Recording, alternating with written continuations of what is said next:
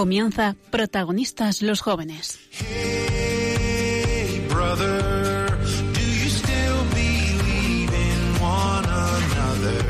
Hoy con cursillos de cristiandad.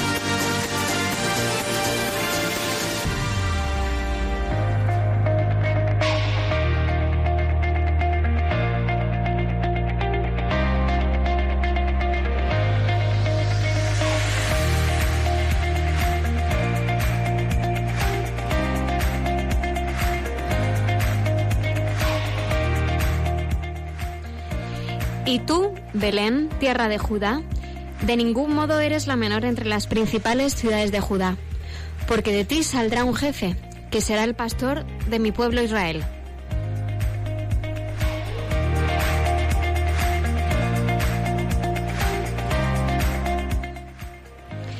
Entraron en la casa y vieron al niño con María, su madre.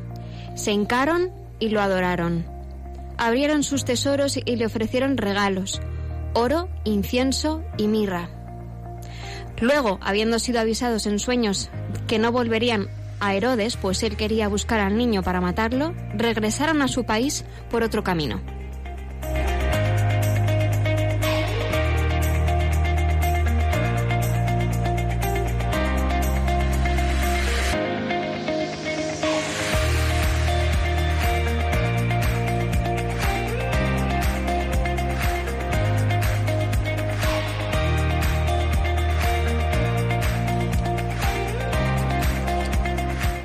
Pues muy buenas noches a todos nuestros oyentes. Otro martes más. Aquí estamos jóvenes de cursillos de cristiandad en el programa de protagonistas los jóvenes. Eh, con muchas ganas, con muchas ganas de que vengan los reyes, con muchas ganas de, de disfrutar de este año, de acercarnos más al Señor y de bueno, y de disfrutar con vosotros estos ratos. Y hoy para estar con vosotros. como siempre, Lucía, buenas noches. Muy buenas noches a todos y feliz año. Gran año nos espera, este 2018. Seguro que sí. Buenas noches, Pablo. Buenas noches, Nacho. Eh, feliz año a todos. Y luego, por otro lado, eh, nuestro invitado de hoy. ¿eh? Eh, ¿Qué tal, Juan? Buenas noches. Buenas noches, Nacho. Feliz Muy año a nervioso. todos. Un poquito solo. Ah, ah, pues ya verás cómo enseguida se pasa. Bueno, pues como nuestros oyentes se habrán dado cuenta, hemos empezado hoy de una manera distinta. Hemos empezado eh, leyendo el, el pasaje de la Epifanía de, los Reyes Magos y es porque queremos empezar hoy eh, comentándolo. ¿Verdad, Lucía? Verdad de la buena. Queremos eh, aprovechar pues que nos ha tocado justo antes de sabéis que protagonistas los jóvenes es bueno es una vez a la semana pero en el caso de cursillos pues es el primer martes de mes. Y, y, pues oye nos ha tocado justo antes de, de la venida de los Reyes Magos así que tenemos que aprovechar esta suerte que tenemos para poder comentar de qué es lo que celebramos hoy. Bueno lo que hemos leído para empezar es de Mateo es de San Mateo. Y, pero ¿por qué lo queremos equiparar a, a, las grandes fiestas que vamos a vivir, bueno, que hemos vivido ya, pero sobre todo lo que vamos a vivir dentro de tres ditas de nada, ¿no? Pues bueno, ¿por qué la tradición cristiana de, de celebrar la venida de los Reyes Magos? En cada país se dice de un modo di diferente, ¿no? En, eh, pero en Latinoamérica especialmente celebramos la Epifanía, ¿no? La llegada, la llegada de los Reyes. ¿Y por qué nos tenemos que fijar en ellos? ¿Qué es lo que simbolizan? Pues bueno, eh, vamos a quedarnos con unos cuantos puntos. Los magos representan a todos aquellos que buscan sin cansarse la luz de Dios. Sigan sus señales y cuando encuentran a Jesucristo, luz de los hombres, lo ofrecen con alegría todo lo que tienen. Es bonito, ¿no? Seguir la luz, porque si algo le representa, ¿no? Es el camino hacia la luz. Es que Jesús dice, yo soy la luz, la verdad y la vida es verdad que le seguimos y es un simbolismo muy grande en el cirio pascual eh, cuando bautizamos también pues la luz representa al Señor eh, bueno durante la liturgia eh, muchas veces no el Señor es la luz y le vamos siguiendo como los Reyes Magos como los Reyes Magos y además literalmente porque ellos llegan una luz que era la estrella literalmente Así es. Y la estrella, ¿qué es lo que hace? Anunciar que va a venir Jesús, que va a venir Mesías a todos los pueblos. Hoy en día, ¿qué es lo que nos anuncia? ¿Qué, qué, qué nos anuncia Jesús? A ver, así lo lanzamos. La presencia de, Jesús en el mundo, pues el Evangelio, ¿no? Esa sería la estrella, de nuestra estrella hoy. Mm, más cosas. Los Reyes Magos no eran judíos como José y María, que no es casualidad. Venían de otras tierras lejanas, de Oriente, de Persia y Babilonia, siguiendo a la estrella que les llevaría a encontrar al Salvador del mundo. ¿Por qué venían desde lejos? ¿Por qué eh, pues Dios quiso que fuera así? Pues porque representan a todos los pueblos de la tierra, que desde el paganismo, o sea, los que no creían, han, han llegado al conocimiento del Evangelio, ¿no? A conocer que va a llegar el Salvador y que conocemos hoy, ¿no? ¿Qué más cosas? Los regalos. Los regalos que le llevaron, ¿sabéis lo que significa el oro, incienso y la mirra? Ni idea. ¿No? Bueno, pues el, el, oro se les daba a los reyes. Y claro, Jesús habían venido a buscar a un rey, ¿no? El incienso se le ofrecía a Dios. Y, ellos sabían que también lo que iban a conocer era un rey, pero que era además Dios. Y la mirra se le untaba a los hombres escogidos. Y ellos sabían que iba a ser el hombre entre los hombres. Fijaros qué sabios, ¿eh? eran realmente los tres grandes sabios. Y, y, bueno, pues nosotros qué debemos de ser? Debemos de ser esa estrella. Ese, tendría que ser nuestro primer propósito para 2018, ¿no? El, eh, ser las estrellas eh, que den luz sobre el mundo y que anuncien a, a Jesús. A... Y, y, una cosa, eh, eso le regalaban los reyes, ¿no? Pero ¿qué le regalamos nosotros a Jesús? ¿Qué tenemos para regalarle? Pues, pues nuestras vidas, ¿no? Que a cambio de su vida, que la dio por nosotros, pues qué más grande, ¿no? Yo, esto es como los principios, los eh, propósitos de principio de año. Voy a ir al gimnasio, eh, voy a adelgazar, voy a aprender inglés, esos, tipos de tópicos, ¿no? Bueno, pues empezar el año por lo menos diciendo, eh, Señor, quiero que tú seas mi prioridad número uno este año. Quiero acercarme más a ti. Eh, quiero ponerte lo primero de todo, o sea, que tú seas efectivamente mi luz, la, la estrella que guíe mi camino. Y, y para ello, pues te, te, voy regalando mi tiempo, te voy regalando mi ocio, eh, mis pecados, mi tiempo, mi dinero, mis pecados, confiando en la infinita misericordia de Dios.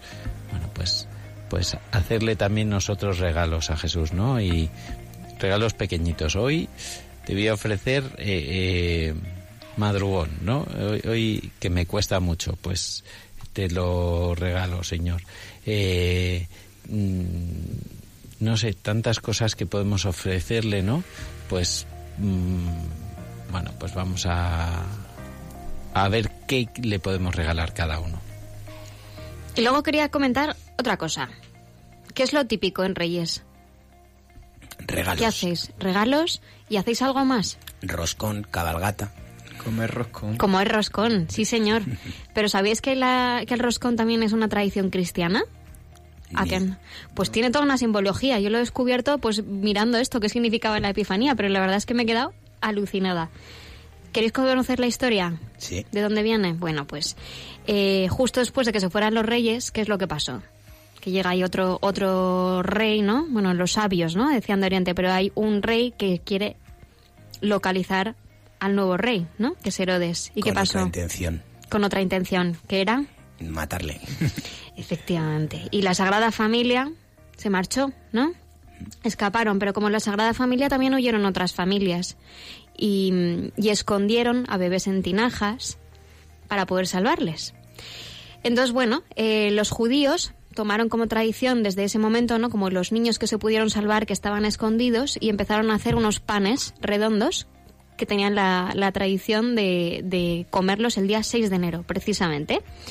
Y dentro de ese pan escondían un muñeco de barro, recordando el, acontecimiento. Entonces ya luego los cristianos tomaron esa tradición judía y la adaptaron un poco a, a la visita de los Reyes Magos.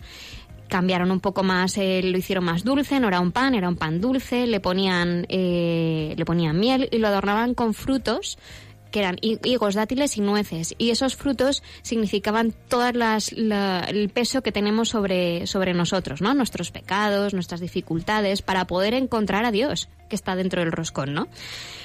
Y a lo bueno. Mejor, a lo mejor por eso todo el mundo los quita, nadie se los come.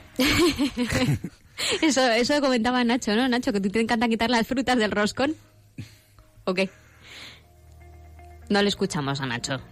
Perdón. Eso es el Espíritu ahora sí, Santo. Ahora sí. Es que no tenía nada interesante que decir. Digo que sí, que, que eso decía yo, que, que, es que no me gustan las frutas y ya sé por qué es. claro, yo conocí a una persona que sí le gustaban, ¿eh? Y, y yo alguno también. Yo puedo con uno, uno solo, pero ya tres, tres me... Yo reconozco que se las quita también. Pues ahí pues, está. Pero para que no nos distraiga el claro, terrenal. Centrarnos en lo que tiene que ser. Lo importante. Y luego que es redonda, porque eh, simboliza el amor eterno de Dios que no tiene principio ni fin. Entonces ya no es pan, sino que tiene que tener una forma circular, ¿no? Y, y dentro ahora se esconden pues eh, otra, otro tipo de cosas, pero inicialmente se escondía, según la tradición de los cristianos, un niño Jesús. Así que quien lo encontraba era el más afortunado de todos. De ahí viene la tradición del roscón. Y además Pablo tiene algo que contarnos, ¿no? En relación con, con los Reyes Magos, la visita. Pues sí, eh, lo, de lo que yo venía a hablar es una epifanía también, pero es una epifanía distinta. Y, bueno, era es un libro que se llama El peregrino, el peregrino ruso, que supongo que varios de los de los que nos estáis escuchando lo habréis lo habréis lo habréis oído.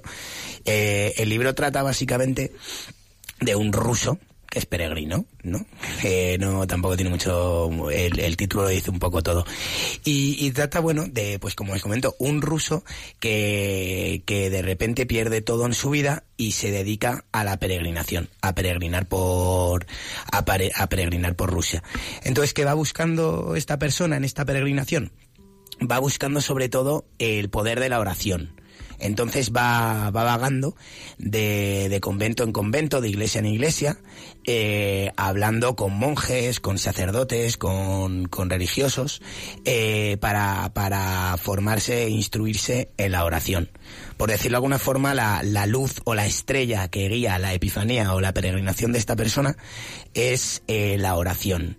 Entonces él empezó con esta peregrinación porque él tenía mucha fe y tenía una gran inquietud eh, por el poder de la oración, porque había escuchado a, un, a un monje muy sabio antiguo, porque esto, bueno, está basado en hechos reales, que, que Jesús nos pedía que, orare, que oráramos continuamente, continuamente estuviéramos en oración y él tenía como una especie de obsesión de cómo se puede estar continuamente en oración, porque esta, esta persona a la que le, le escuchó esto pues decía que había que orar en sueños, que en sueños también había que orar.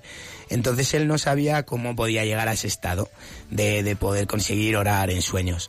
Entonces el libro está muy bien porque a, la par que, que como novela es muy, a mí por lo menos me parece muy, muy entretenido y con bastante fondo, eh, te enseña bastantes formas para aprender a orar. Entonces, una de ellas, por ejemplo, es empezar a repetir todos los días, siempre que podamos, Jesús, Hijo de Dios, apiádate de mí que soy un pecador. Uh -huh. Entonces, cuantas más veces la repitamos al día, aunque sea automático, que de esto están en contra muchas personas, porque dicen que orar de forma automática, que más vale orar 10 minutos al día con corazón que, que estar orando todo el día sin realmente pensándolo. Buenas noches, Pablo. Sí. ¿Cuántas veces dices buenas noches, buenos días, buenas tardes? Buenas noches, Nacho. ¿Y lo sientes, lo sientes cada vez que lo dices? Efectivamente, continuamente pero por cortesía, ¿no? Por amabilidad, porque quieres a esa persona, le dices buenos días, le saludas. ¿Por qué no vamos a saludar a Jesús?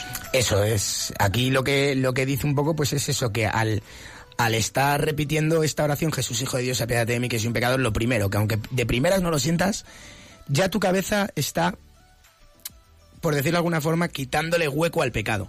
Uh -huh. ¿No? Ya la estás pensando en otra cosa. Y que a medida que tú lo vas diciendo, que no tenemos que olvidar que cuando estás orando, estás orando en Dios. Entonces, a lo mejor tú sientes que no hace mucho, pero Dios, mm, desde esa pequeña oración, te está dando a ti mucha fuerza. Al final lo que dices es que tú de forma automática ya lo acabas diciendo, lo acabas sintiendo, y por lo menos el peregrino ruso asegura que él al cabo de tres, cuatro días se sentía que estaba flotando absolutamente. Y ya como que su mente no podía estar en otra cosa que no fuera en la oración, mediante esta pequeña oración. Y de hecho, mediante esta pequeña oración, eh, encontró el misterio de lo que para él era de lo que para él era la oración y llegó a un estado mmm, continuo de oración que bueno lees el libro y yo por lo menos iba por el metro Jesús hijo de Dios apégate que soy un pecador continuamente y la, la gente pues me miraba bien. sí sí ahora ahora he rebajado un poquito pero pero ya solo en Jesús apiete de mí o sí porque ya no ya no siempre no que sí. Desde este desde este momento ya no. Pero pero la verdad es que es impresionante y, y, yo sí que no tan fuerte como lo dice en el libro porque da mucha envidia el, el punto al que llega este hombre pero sí que me sentía oye sí que sentí esa ese ese poder de la oración. Y al final básicamente es que siempre que somos cristianos y lo tenemos que defender ante otra persona y demás, hablamos de la iglesia como los actos de caridad, solidaridad, que es, hay que hacerlo, ¿no? Uh -huh. Como se dice, a Dios rezando y con el mazo dando. Eso es. Pero siempre nos olvidamos de, en muchos casos, mm, de hablar a otras personas que no son cristianas de la oración, de la fuerza de la oración, de, de, de, contar, de que contamos con una persona en el cielo al cual le podemos contar todo. Eh, o sea, no sé, es que lo veo también como un desahogo, ¿no? El poder dejar todo en sus manos, contárselo eh, y vivir tranquilos. Y al final como, como algo básico.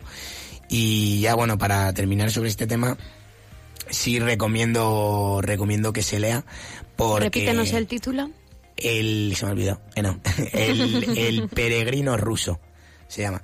Y recomiendo que se lea porque te da como una paz interior y una tranquilidad. Eso sí, te da muchísimas ganas de, de dejar todo, decir todo fuera y ponerte a caminar, coger una mochila y decir, ala, para el campo que me voy.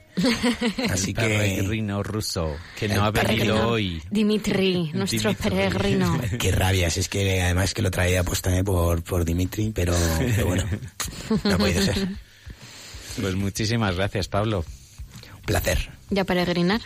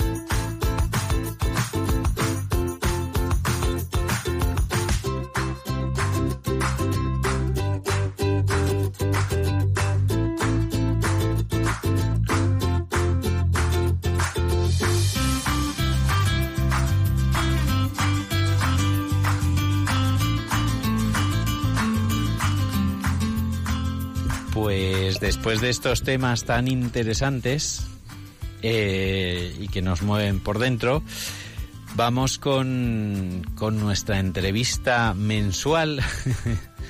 y, y hoy tenemos a Juan. Muy buenas noches, Juan. Ya te hemos saludado antes. Pero queremos saber algo de ti. Cuéntanos, preséntate tú brevemente. Pues nada, yo me llamo Juan Montes de Oca, tengo 21 años y ahora mismo estudio y trabajo. Vengo de una familia normalita, ¿Qué estudias y qué trabajas, Juan? pues estudio integración social y trabajo, bueno, trabajo de profesor de inglés de extraescolares y ahora en Navidad estoy trabajando también en una tienda. Toma ya. La Y- muerte, trabajar en Navidad en una tienda, ¿verdad? Sí, la verdad es que sí, porque pff, Como profesor de inglés aquí a lo mejor tienes un cliente. Dos. Y muchos más que vendrán con los propósitos de año, de año nuevo, ¿no? Sobre Para aprender inglés. Con profesor de inglés de preescolar que ha dicho, estáis los dos muy bienvenidos en sus clases. A mí me va a costar seguirte al principio aún así, ¿eh? y, y vienes de una familia normal y corriente, ¿no? Sí, bueno, de una familia católica y normal. Tengo dos hermanos, una hermana pequeña y otro ya es mayor, ya tiene 29 años, sí. Bueno, ¿y tu 21 y tu hermana? Mi hermana tiene 15 todavía. 15. o sea que le das le das cl- clases, ¿no? Y collejas, Las seguro. clases de, que dan los hermanos mayores. De esas clases, sí. Y, y tú has ido a un cole cristiano. ¿Cómo Bueno, ha sido Eh, hasta la ESO no, fui en bachillerato a un cole cristiano, María Inmaculada, que está cerquita de aquí. ¿De Madrid?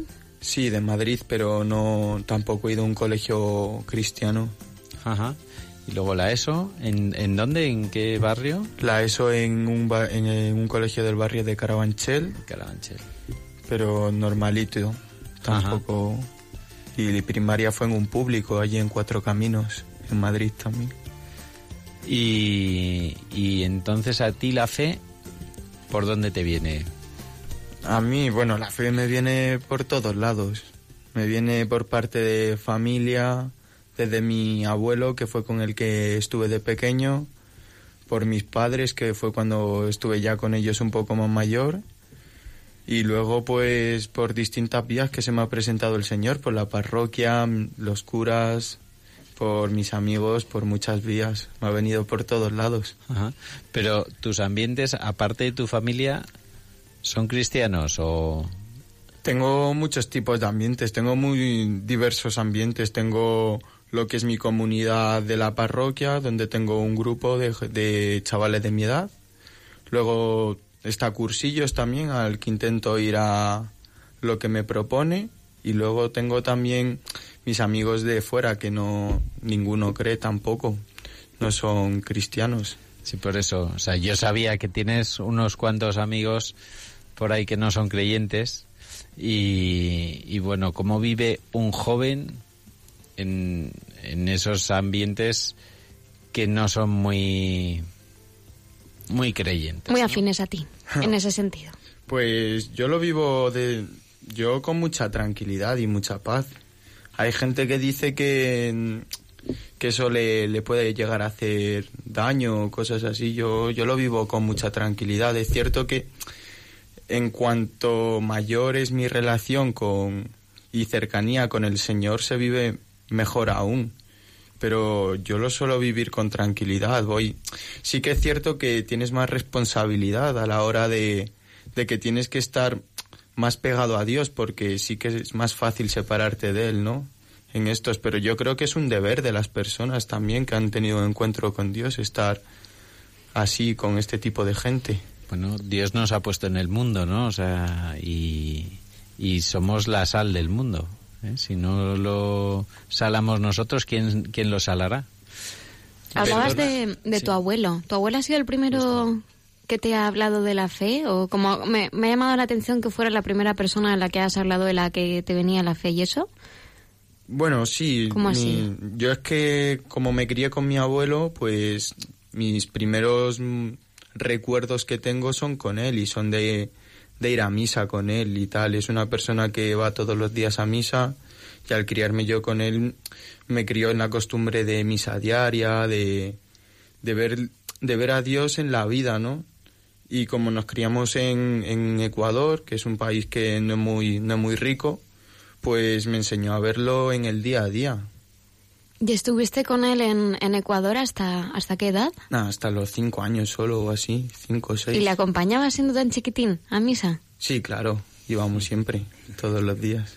¿Y qué te contaba tu abuelo? ¿Te recuerdas así alguna cosa? Porque a los cinco años yo, yo al menos, no sé si es que tengo, soy un poco burra, pero tengo pocos recuerdos. O sea, recuerdo como tres o cuatro cosas, pero las recuerdas muy, muy nítidas, ¿no? Pero pocas, pero nítidas. Eso es, no tengo recuerdos de él, de estar viendo películas de Jesucristo a los cuatro años. Una, una fue la que más marcó mi, mi infancia, por decirlo así. Luego tengo ¿Cuál? recuerdos con él yendo a misa, de que me diga de confesarme y cosas así. Son como recuerdos muy marcados y de, de que él me cuente su vida desde lo que es el prisma de vivir con Jesucristo. ¿Cuál era esa película que te puso de pequeño? Ni me acuerdo, era La Pasión de Jesucristo, una versión muy muy cutre, la verdad. no importa. ¿Cómo no? Pero no sé, yo lo que me llamó la atención era que una persona que no conocía sentí que estaba entregándose por mí. Entonces, pues eso me marcó mucho, de verdad, la, de pequeño, sí. Para que se vea la importancia de los abuelos en sembrar la semillita, ¿eh? De, en, en nosotros. No sé, ¿a ti, a Pablo, te pasa algo parecido también? Bueno, mi abuela es muy cristiana también. Y mi abuela, tanto a mí como a toda mi familia, es la que ha sido la bandera, la bandera en, seguir a Dios en, en mi familia. Y además que los abuelos, por lo menos a mí, Juan, me, ah, no sé, como que te transmiten una tranquilidad, porque por lo menos mi abuela, que es así tan mayor, le han pasado tantas cosas en la vida, siempre está tan contenta y tiene una fe tan grande y, y es como que te da envidia, ¿no? Porque verles así, tan- con esa edad y tan felices, entonces ya su felicidad misma me tra- era como que me transmite a Dios. Sí, sí, llegar a esa edad con esa energía y esa fe, a mí me da envidia. Es impresionante. Llegarás. Llegaré, ¿No? llegaré. Digo, espero. Sí, sí, eso espero. Oye, y entonces a los cinco años te vienes a, a vivir a España, desde Ecuador, con tus padres o como... Sí, con mis padres, porque bueno, mi, mi madre se vino primero aquí a España y yo me quedé con mi abuelo y luego y con mi padre un año, luego mi padre se vino también y luego vino a, a por nosotros y nos trajo a los seis años o así, cinco o seis años que tenía. A ti y a tus hermanos. A mí ya a mi hermano mayor, sí, mi hermana pequeña ya nació aquí. Estaba en camino, ¿no? Claro. Siguiendo la estrella también. Estaba todavía. ¿Y tus padres también eran creyentes o, o como... No, sí, ¿Cómo mis aquí? padres, mis padres han sido muy creyentes. Desde, Yo, yo he ido conociendo ahora poco a poco también la fe desde, desde su experiencia con ellos. Entonces a mí mi padre me cuenta muchas cosas que, que yo digo, es que Dios existe. Es que si no, no, no encuentro explicación ni nada a esto. ¿Como cuáles? Que te cuentas y que puedas contar algo. O sea, que tú ves la presencia de Dios en la vida de tus padres en detalles o cómo. Sí, principalmente en su vida en general. O sea, mi, mis padres fueron unas personas que me tuvieron a mí con... Bueno, a mi hermano le tuvieron con 15 años, ¿no? Y a mí un poco después. Entonces, ha sido gente que ha salido adelante desde una confianza en Dios. O sea, lo de fiarse de Jesús, ¿no? Que siempre se dice y se usa mucho. Yo lo he visto en un fiarte de, del día a día, de decir, pues no sé qué, qué va a pasar mañana, pero sé que Dios va a estar ahí conmigo y no me va a dejar, ¿no? Y como englobando toda su vida, digo, es verdad, no les ha dejado, ¿no? Míranos ahora y mira qué, qué bien van las cosas, ¿no? Entonces, pues eso a mí me ayuda todos los días. En toda la historia que han vivido, ¿no? Desde, desde que te tuvieron a ti con 15 años en, en Ecuador, ¿no? A día de hoy que tiene una familia en, en España, ¿no? Que, que todo les va bien, que toda su vida es un testimonio, ¿no? De, de, la existencia de Dios para ti. ¿no? Eso es, para mí, yo sé que existe Dios porque lo veo y poco a poco he ido conociendo más gente y lo veo en más vidas y digo, es que esto es no es algo que haya buscado yo para justificar nada. ¿Y siempre fue así? O sea, tú cuando ibas escuchando tu primero a tus abuelos, luego a tus padres, tú vas creciendo, vienes a España y, y el, el que hablaran mucho de Dios era para ti, o sea, tú lo acogías o tú, pues en la, muchas veces en la, en la edad adolescente y más si dices que tu grupo de amigos pues no son eh, creyentes y vas contra corriente, ¿no? Pues a veces es un, tienes como un choque, ¿no? Interior. En tu caso, en tu caso, ¿cómo has sido? ¿Cómo has vivido esa adolescencia, ese cambio de vida, porque fue un cambio de vida total? Sí, en mi caso no fue un choque, fue más bien un, un abandono por mi parte, ¿no? De, de Dios, porque, o sea, yo en mi casa siempre he escuchado cosas, siempre he visto cosas de sobre Dios, de lo que hace eso con nosotros, ¿no? Pero sí que es verdad que a ciertas edades dejas como que empiezas a ser un poco más inconsciente de lo que pasa a tu alrededor, ¿no? Y, y pasa así, me pasó a mí, por ejemplo, en la adolescencia, ¿no? Que, como que te centras más en ti, te olvidas del mundo y claro, no te conoces ni a ti mismo como para conocer a, algo mejor que tú. Y sí, sí, me paso de, de olvidarme de todo y de no querer, no de no querer escuchar, porque yo siempre he escuchado, sino de simplemente no, no tomar en cuenta, ¿no? No tomaba en cuenta la opinión de mis padres como para ponerme a pensar que había algo mejor que mis padres. A mí me pasa que, que como a ti, Juan, además has dicho una cosa que me ha encantado, que piensas que es nuestro deber como cristianos estar entre tus amigos, que aparte que supongo que será porque los quieren mucho, porque son tus amigos, aunque no sean cristianos, porque el hecho de ser cristiano también nos obliga a estar entre esas personas a las que queremos para que nosotros conozcamos, conozcamos a, para que ellos conozcan a Dios. Entonces a mí me gustaría, porque yo también tengo tengo amigos amigos que no son cristianos que les quiero muchísimo y, y, y tus amigos y bueno conversación tú has tenido conversaciones con tus amigos sobre Dios la, que no que no son cristianos sí sí he tenido muchas y y muy profundas la, la verdad con amigas y amigos. La verdad es que yo pienso que al final en toda persona hay un deseo grande de de algo que tú no puedes abordar, ¿no? Y, y al final eso es Dios y la gente pues puede llamarlo como quiera y puede buscarlo como quiera, pero al final es una sola cosa. Una necesidad. Eso es, entonces realmente cuando hablas de tú a tú a una persona, esa persona se da cuenta que aunque tú no tú no seas mucho mejor persona que ella ni nada, a lo mejor la persona con la que estás hablando es mucho mejor que tú en todo, ¿no? Mm. Pero que tú tienes un trasfondo como un colchón, un, una seguridad que no te la da el mundo, ¿no? Entonces, Por eso yo, yo es que soy muy de, de pensar que el ser humano no está llamado a ser buena persona tampoco, porque no hace falta ser buena persona, ni mucho menos. Eh, Yo creo que está sobrevalorado lo de ser buena persona. Yo creo que es mucho mejor ser buen cristiano, ¿no? Porque cuando eres buen cristiano ya lo de ser buena persona se da por hecho. Porque no siempre una buena persona va a ser un buen cristiano. Y no siempre una buena persona va a poder hacer por ti lo que hace un buen cristiano. Que es salvarte la vida, que es lo que han hecho conmigo, básicamente. En otras palabras, que yendo por tu propia cuenta es difícil ser buena persona. Sí, sí, sí, totalmente. Si no la, si no la hace Dios por ti, vamos. que el mundo tira mucho. ¿Y qué dicen tus amigos cuando les hablas de Dios? Nada, no, no ya está Juan con sus rayadas. no, no le suelo, no suelo ir mucho directo. Siempre suelen salir conversaciones, más bien por ellos, porque tienen dudas, ¿no? Y por ejemplo, me acuerdo que en Navidad, ahora el 24 por la noche, ¿no? El 25, pues yo cené con mi familia y nos fuimos pues a la misa del gallo. Estuvimos allí con la parroquia tal y luego pues tomamos algo y me, y me llamaron mis amigos y me dijeron de, de irme de fiesta con ellos, ¿no?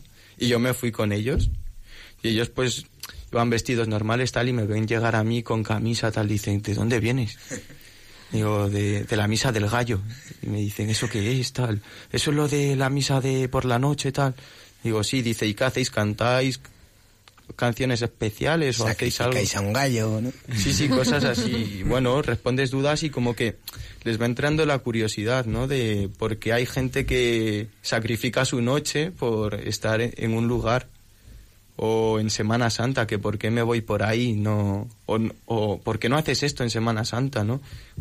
¿Qué haces tú ¿Esto en te Semana refieres Santa? a irte a la playa o eso? Porque Eso es. ¿Por qué no tal? ¿Por qué no? Porque no- yo quiero vivir la Semana Santa bien, ¿no?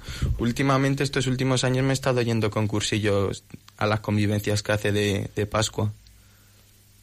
Y muy bien, la verdad. Porque tú cuando hiciste el cursillo.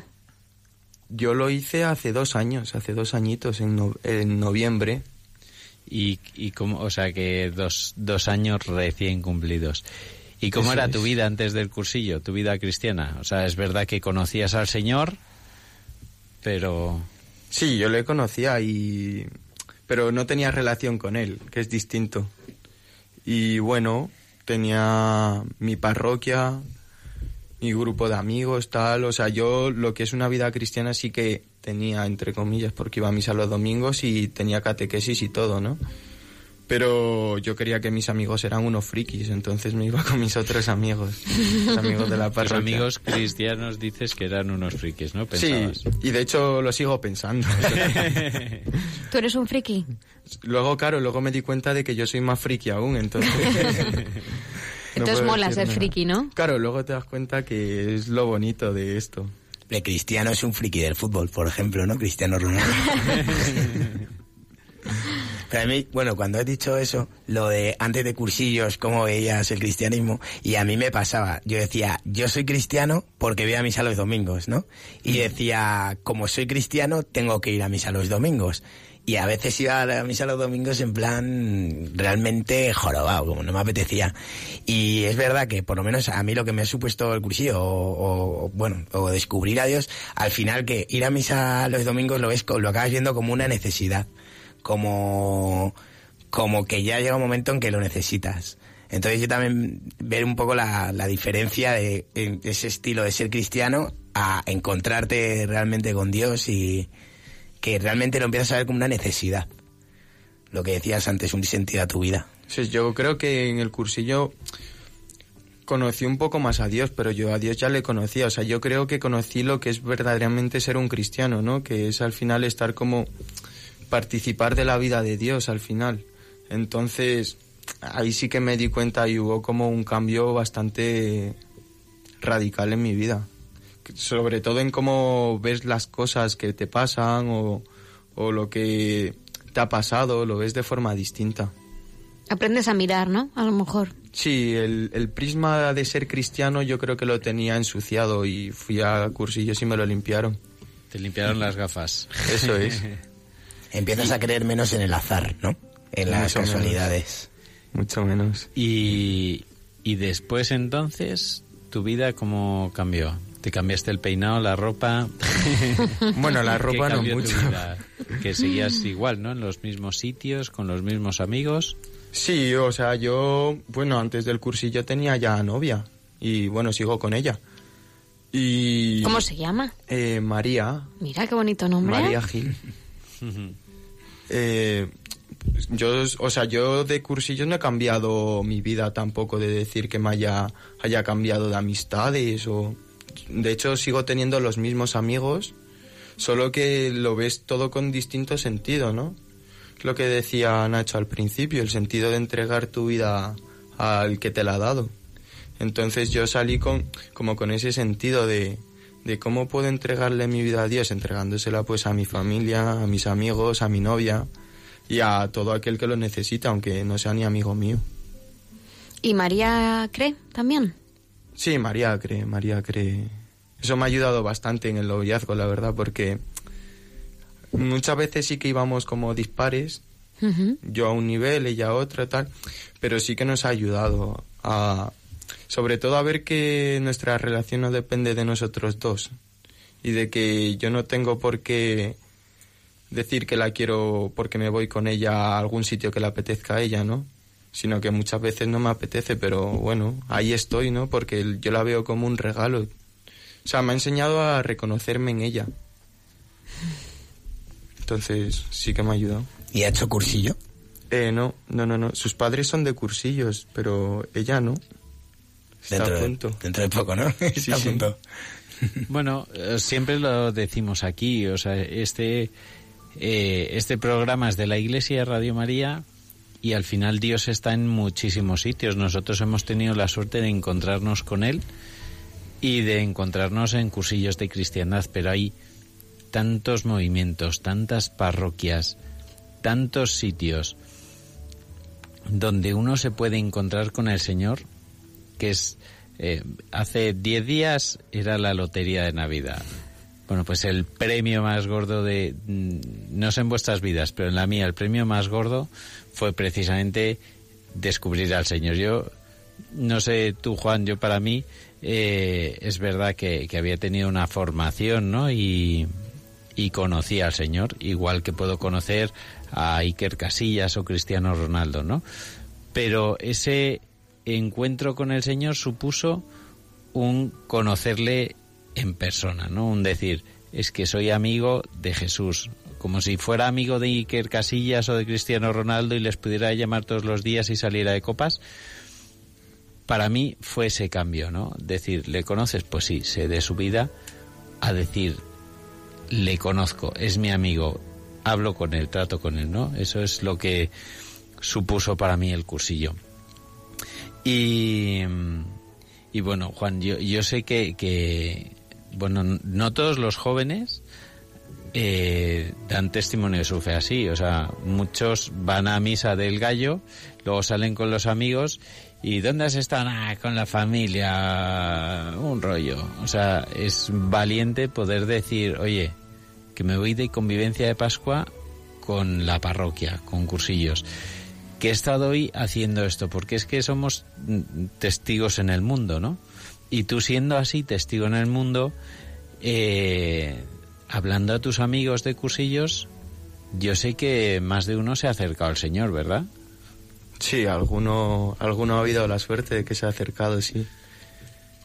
Y te lo tienen que agradecer como yo si me hubieras acercado tú, vamos, como si me hubiera tocado la, la, la primitiva.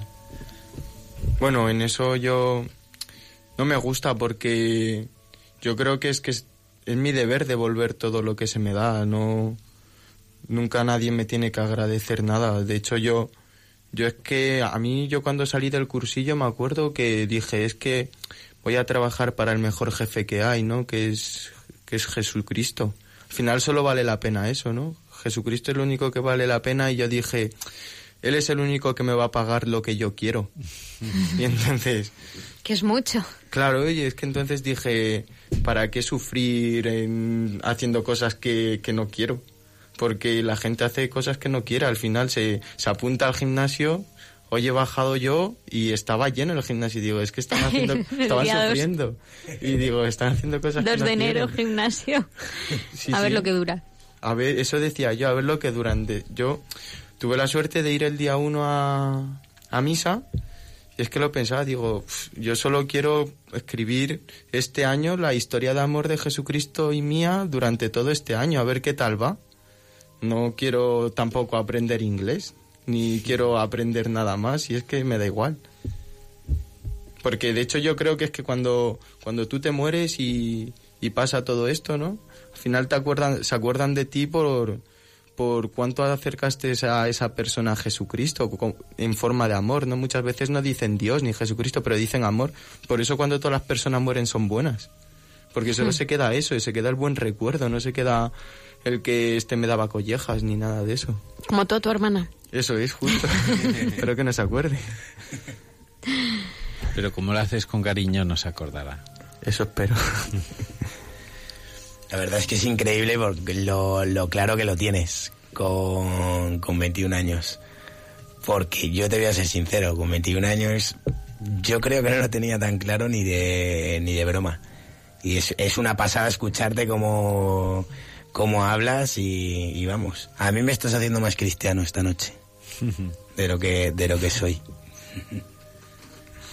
Y ojalá muchos más, ¿no? También. Sí, De- comentaba Nacho, ¿no? Que, tú has llevado a bastantes personas a Dios. Imagino que te referías también a través de cursillos, pero lo desconozco, Nacho, no lo sé. Porque Sí, afirmabas que- con esa rotundidad, no lo sé. No, porque sé que algunos amigos suyos pues también han acabado en cursillos. Y me lo pensaba porque digo, egoístamente, jo, a mí me gustaría que todos mis amigos acabasen siendo cristianos, ¿no? Porque así podemo- podría compartir con ellos lo más importante de mi vida. Y, y bueno, pues así lo veía, ¿no? Me imaginaba que, que, que tú también te pasaría, ¿no? Decir, jo, pues salen temas, hablamos de Dios y, y yo quiero que ellos vivan y experimenten lo, lo que yo experimento, ¿no? La felicidad que Dios me da. ¿Tú cómo Ah, lo pues haces? eso era. ¿Cómo lo haces? Porque llega un momento en el que eh, lo tienes muy claro, ¿no? Que lo más importante para ti es el Señor en tu vida, en tu propósito del 2018, y tienes un montón de gente que quieres que conozcan a Dios. O sea, nosotros lo que nos sorprende es que lo consigas, ¿no? Y más te- eh, pues a los 20 años, ¿no? Que, hay, que pero dices Pablo, ¿no? Tú a los 20 años estaba pues eh, pensando en otras cosas. ¿Qué es, o sea, ¿cómo lo consigues tú? ¿Cómo, ¿Cómo les invitas y consigues que digan que sí? Porque creo que eso sería una clave buena para todos los que estamos escuchándote. No, no hago, no hago nada. O sea, me dedico a primero a estar cerca de Jesús, porque si no, no, no sé hacer nada. Luego a ser muy normal, no, no hay que hacer nada especial, ser tú mismo, natural. Al final yo he estado en trabajos con mucha gente, en Primar de Gran Vía estuve trabajando, ahora estoy trabajando en otra tienda tal. Ahí, ahí hay mucha gente, mucha gente con unas vidas a veces malas, a veces buenas, por lo que sea. Y la gente se hace preguntas, o sea, se hace preguntas de que por qué tú, por ejemplo, nunca, nunca te, a lo mejor, te sienta distinto que una persona te trate mal, algún cliente o lo que sea, ¿no? Siempre se hacen preguntas, o por qué siempre estás de, de buen rollo, por decirlo así, y a lo mejor yo no estoy, yo estoy enfadado por dentro, ¿no? Yo creo que simplemente siempre hay una oportunidad de ser imagen de Jesucristo en el mundo, porque al final siempre vas a tener una persona al lado. Entonces, nunca vas a decir, no, es que no tuve la oportunidad, es que me falta, eso es mentira, siempre va a haber alguien a tu lado, o sea, al final vivimos en sociedad y siempre va a haber uno a tu lado. Y los chavales, los jóvenes, lo que quieren es alguien como ellos, alguien que, que salga a los mismos sitios que ellos, que, que vea las mismas series que ellos, que les guste la misma ropa que ellos, todo. Y al final yo creo que como a- yo soy un friki pues de las zapatillas, yo también me gusta hablar, no me gustan que los temas sean tabú, yo creo que la vida está para hablarla en general, ¿no? Y, y como puede ser tabú la sexualidad, pues yo les hablo de la afectividad, ¿no? Como que conllevan ciertas cosas, pero de forma muy natural y, y Dios no tiene por qué ser te- un tema tabú. A mí cuando, pues es eso, de forma natural. Oye, ¿qué, ¿qué hiciste tal? Pues nada, estuve con mis amigos que nos fuimos a la montaña y ahí estaba mi colega. Es que yo tengo un colega cura. Y dicen, ¿un colega? o no, yo es que tengo unos chavales que están en el seminario, ¿qué es eso? Los que van para curas. Ah, que tú tienes amigos de eso. Pues sí, o sea, como todo muy natural, ¿no? Como el que tiene un amigo que juega en el Madrid, pues tiene otro que juega para el mejor equipo del mundo, que es el de Jesucristo, ¿no? Pues igual. Es algo muy natural y la gente dice, ah, pues no es tan raro, ¿no? Luego conocen a tu colega el seminarista que dicen, sí, este es más loco que yo. Entonces, Pues así. Así, yo creo que es así como, bueno, así lo hago yo. Y yo llegaré a alguna gente, luego yo no, o sea, cada uno está hecho para una cosa, ¿no? Y yo creo que todos estamos llegados para llegar a ciertas personas. A lo mejor yo nunca llegaré a otra gente. ¿Tú crees que los cristianos tenemos miedo a decir que somos cristianos? Yo creo que el cristiano que es verdaderamente cristiano no tiene por qué tener miedo de, de decir... Eso es como, como al como al que le preguntan que si esa es su madre y es su madre, ¿no? Tú no ¿Por qué te vas a avergonzar de tu madre? Yo creo que no. Si de verdad tú crees y tienes ese sentimiento de pertenencia de Dios, no tienes por qué tener ningún miedo. Yo le llamaría más vergüenza y si te da vergüenza algo es que no lo quieres de verdad. Efectivamente. Qué pedazo de entrevista para empezar el año, ¿eh? Me he quedado impresionado. Nos has dejado aquí mutis. que al final, a mí lo que me has transmitido es amor. O sea, diciéndome que, que la, la gente de tu edad, que aparte de lo que quiere es ver las películas que tú ves, la serie, la ropa y demás, que sino que, que les escuchen y que, vamos, tú como amigo y que al final ven en ti a una persona feliz, que está, que está fenomenal y que, y que me imagino que al verte, mm, tanto tus amigos como el resto de personas, pues oye, querrán compartir eso que tienes tú, que al final es la mejor manera de llevar a Dios al, al mundo, que te vean. Sí, sí, al final es lo que tú dices, es escuchar. Yo a veces he hablado con alguna persona que ni conozco y me he dedicado a escucharla solo. Y la sientas un poco con la cabeza y que vea que te muestras interés, ¿no? Y dice, ¿y este pibe por qué si no me conoces nada está interesada en mí? Claro. Y sin ninguna maldad ni nada. La gente se extraña. A mí una chica en primaria me puse a hablar con ella y me dijo al cabo de dos horas, ¿tú crees en Dios? Y dije, ¿y esa pregunta, tío, si, si es que ni se me ve de lejos, no voy con un crucifijo ni nada, Ah, no sé.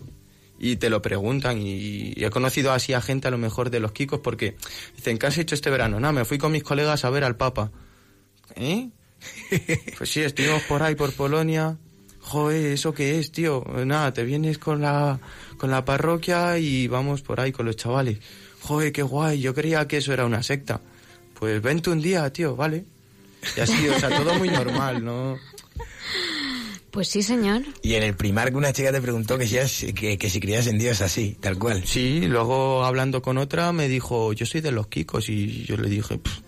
o sea, mi, mi madre es Kika, también. Sí, sin yo decirla ni siquiera que creía ni nada, yo, yo nunca digo que creo, yo lo intento demostrar, porque luego, si dices que crees, te, la sociedad está hecha como para, como que se fija más en ti, ¿no?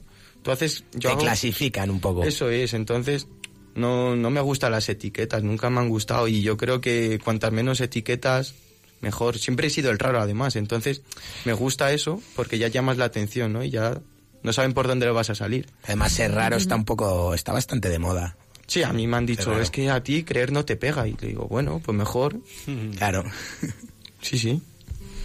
Bueno, en síntesis, lo que tú dices es que hay que ser luz, ¿no? De Sí. hecho, hay que ser cristiano, hay que demostrar que hay que ser cristiano, hay que vivirlo. Y si estoy enfadado, estoy enfadado por dentro. O sea, ser la luz, ¿no? Que decíamos, la estrella.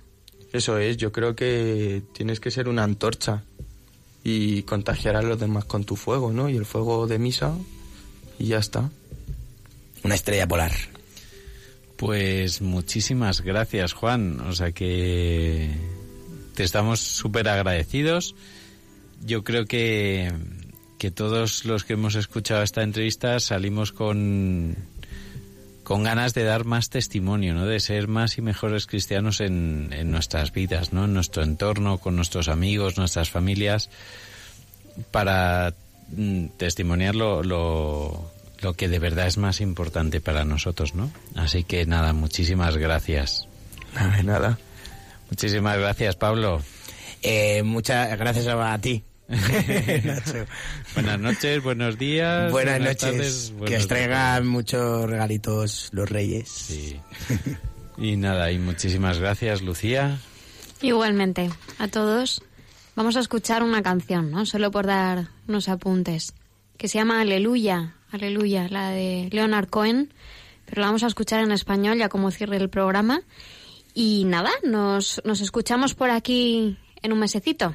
Dentro de un mes, el primer martes de, de febrero, eh, estaremos aquí, protagonistas los jóvenes, en este caso con cursillos de cristiandad.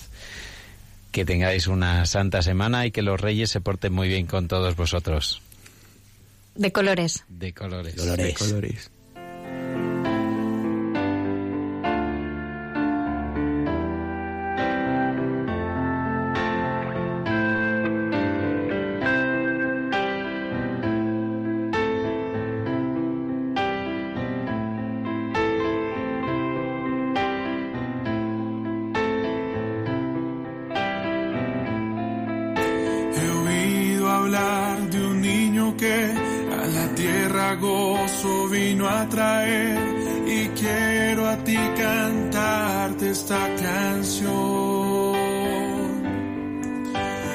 Empieza así, subir, bajar, las notas fluyen sin cesar y en cada